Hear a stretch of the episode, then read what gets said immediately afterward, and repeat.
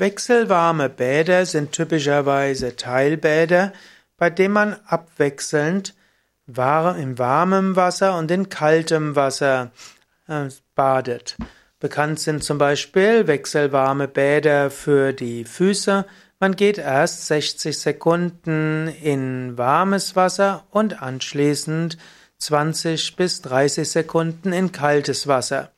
Manche Thermen, manche Schwimmbäder, manche Saunalandschaften bieten so etwas an. Dort kannst du eine, letztlich ein Fußbad mit heißem Wasser füllen und das andere mit kaltem und dort wechselst du eben ab. Du kannst auch wechselwarme Bäder zum Beispiel für die Unterarme machen. Eine einfache Form der wechselwarmen Bäder wäre auch, dass du selbst zwei Eimer hast und der eine Eimer ist mit heißem Wasser gefüllt und der andere ist mit eiskaltem Wasser gefüllt. Vielleicht gibst du da sogar Eiswürfel hinein.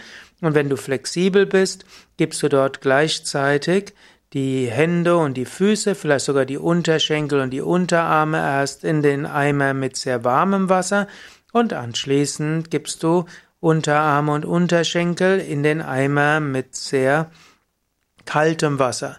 Du kannst dich dabei ja auch auf einen Schemel setzen. Und das kannst du dreimal wechseln und danach wirst du feststellen, dir geht es gut, du bist entspannt, du fühlst dich angenehm wohl, das stärkt auch das Abwehrsystem. Diese Art von Wechselbäder können auch helfen gegen kalte Füße, kalte Hände im Winter.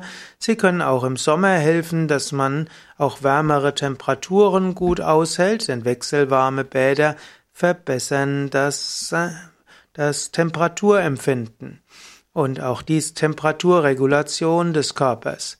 Wechselwarme Bäder sind insbesondere als Unterschenkelbad besonders gut gegen Venenerkrankungen, wenn du eine Neigung gegen Ven zu Venenerkrankungen hast, dann ist eine der besten Weisen wechselwarme Bäder mit den Unterschenkeln.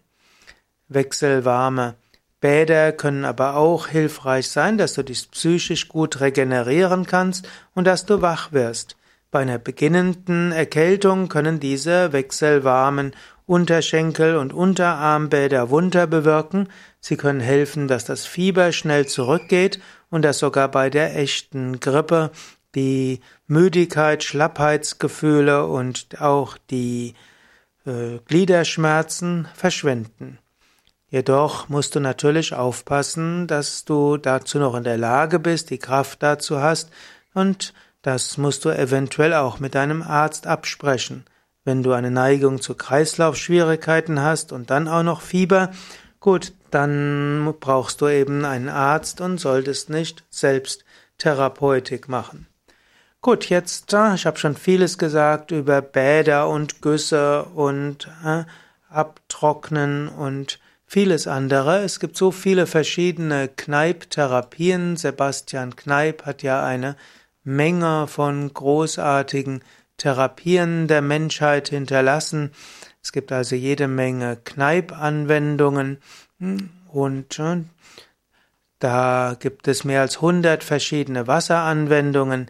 Die Wasseranwendungen von Kneipp sind zum Teil kalt, zum Teil im Wechsel warm und kalt. Als Kneipp-Anwendungen gibt es die Güsse, auch die Teilgüsse, es gibt Bäder, auch Teilbäder, es gibt Waschungen, es gibt Wickel, es gibt Aufladen, Auflagen und es gibt Wassertreten, es gibt Tautreten, Schneetreten und noch vieles andere. Und so kann man sagen, in der Praxis gibt es so viele verschiedene Kneipp-Anwendungen, die auch alle dann Teil der Balneologie sind, also der Bäderheilkunde und der Hydrotherapie, also der Wasserheilkunde.